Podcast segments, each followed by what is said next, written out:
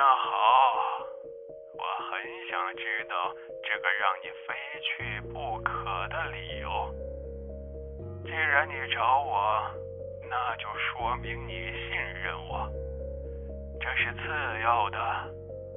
重要的是，你根本就找不到风铃镇的所在，这才是主要的。如果你的理由足够打动我，我就给你指条明路。要是我都认为你不去不行，那我就豁出去了，用这把老骨头再跟你拼一次。侯爷的话说的干脆明白，你要是玩，爷不陪着；但是你要是玩命，爷奉陪。我有一个朋友被绑架了，绑匪没有提出任何要求，只是要求到风铃镇接人，限期三个月。过期不候。现在已经过去两个月了，我才刚刚从山上下来，就听到了这个消息。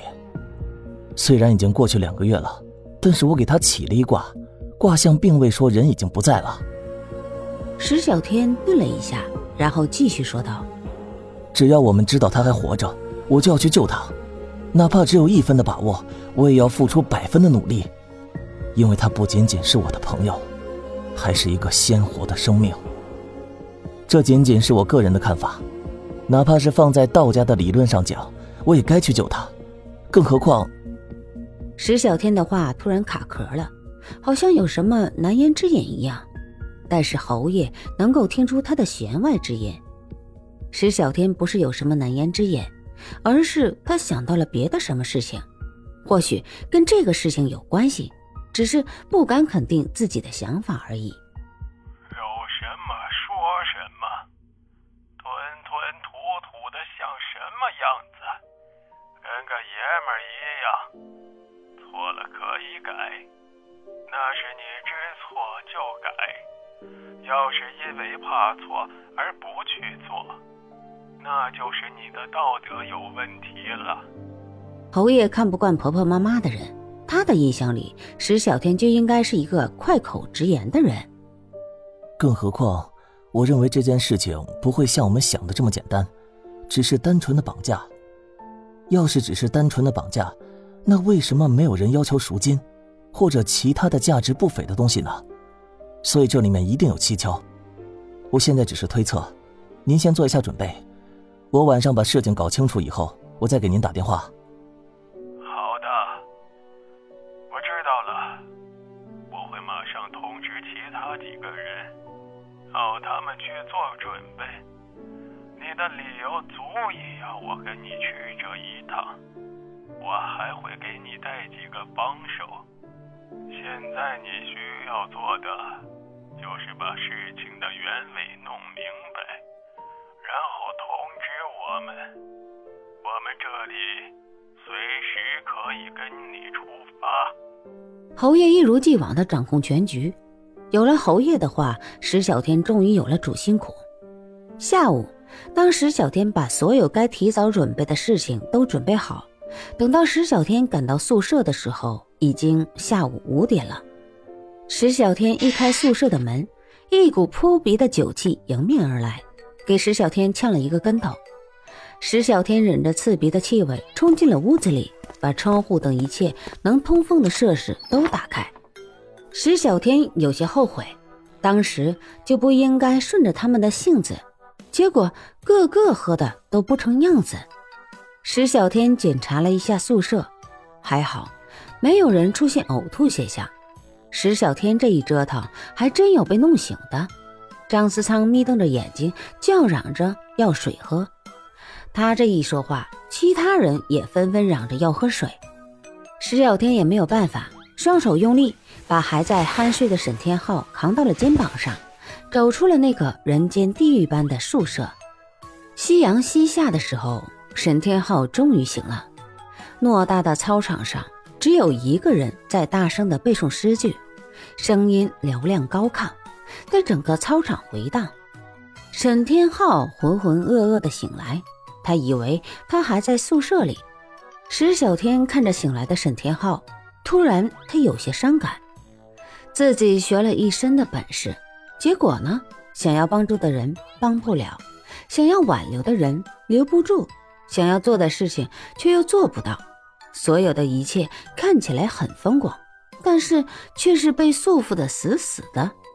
反倒是沈天浩这样的人，他们什么也不懂，但是他们敢为自己想要做的事情去努力，所以他羡慕眼前这个什么都不懂的普通人。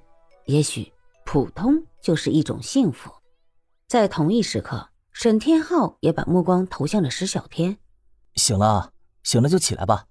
石小天看到沈天浩醒了，伸出手把沈天浩拉了起来。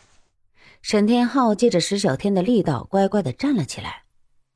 呃，呃，哎呀，好头疼啊！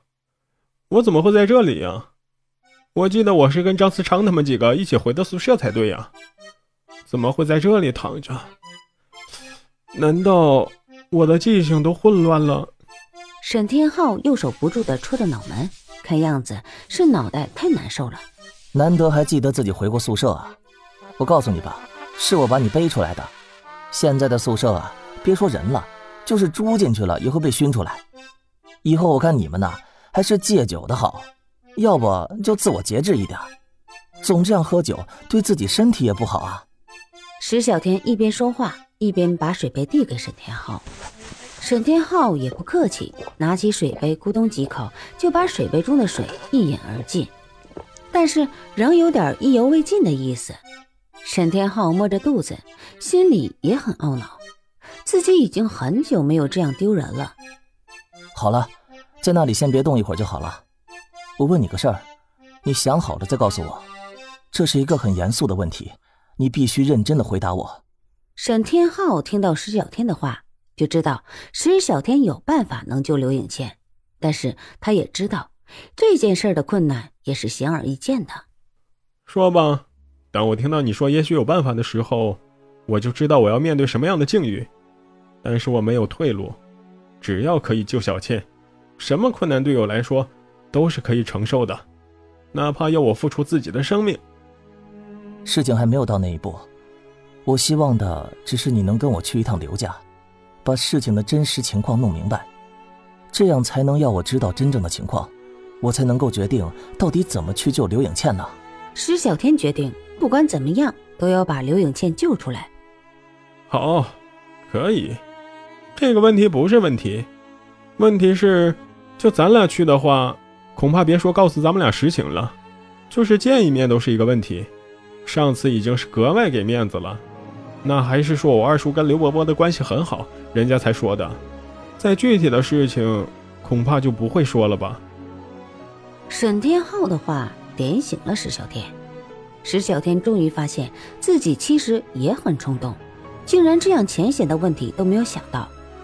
但是救人的事情迫在眉睫，怎么样处理这个事情才是关键。难道我们救人还不对了吗？难道我们直接去找林颖倩的父母？告诉他们，我们想救刘颖倩，需要他们把真实的情况说一下，这都不行吗？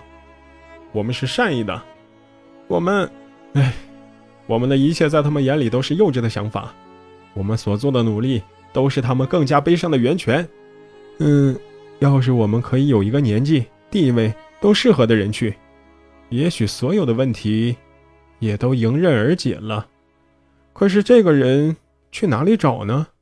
沈天浩自言自语的说着，然而这无心之语却给了石小天指明的方向。他的脑子里一个灵光一闪，唉，也许这就是上天注定的事情。天要下雨，谁也管不住啊。既然这样，只有放手一搏了。我想当初师傅救刘大哥的时候，也一定不是这样犹豫。石小天在脑子里飞快的想着。他知道去找那个人一定很复杂，但是现在也只有请他出山了。走吧，回去休息，明天一早我们就出发。沈天浩被石小天这突如其来的一句话说的没头没脑，这还没有想到对策呢，就明天一早出发了？等等，你能跟我说一下，你到底是准备怎么做的吗？你这没头脑的一说，你要我今天晚上想睡觉也没有办法睡呀。